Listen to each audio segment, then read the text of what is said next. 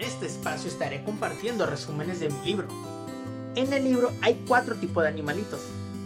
Ellos son los animales salvajes, los forajidos, los vaqueros y los civiles.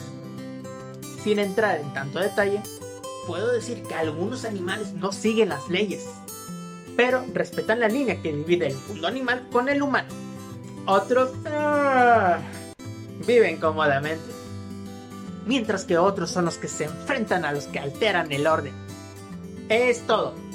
Mi nombre es Dante y nos vemos después.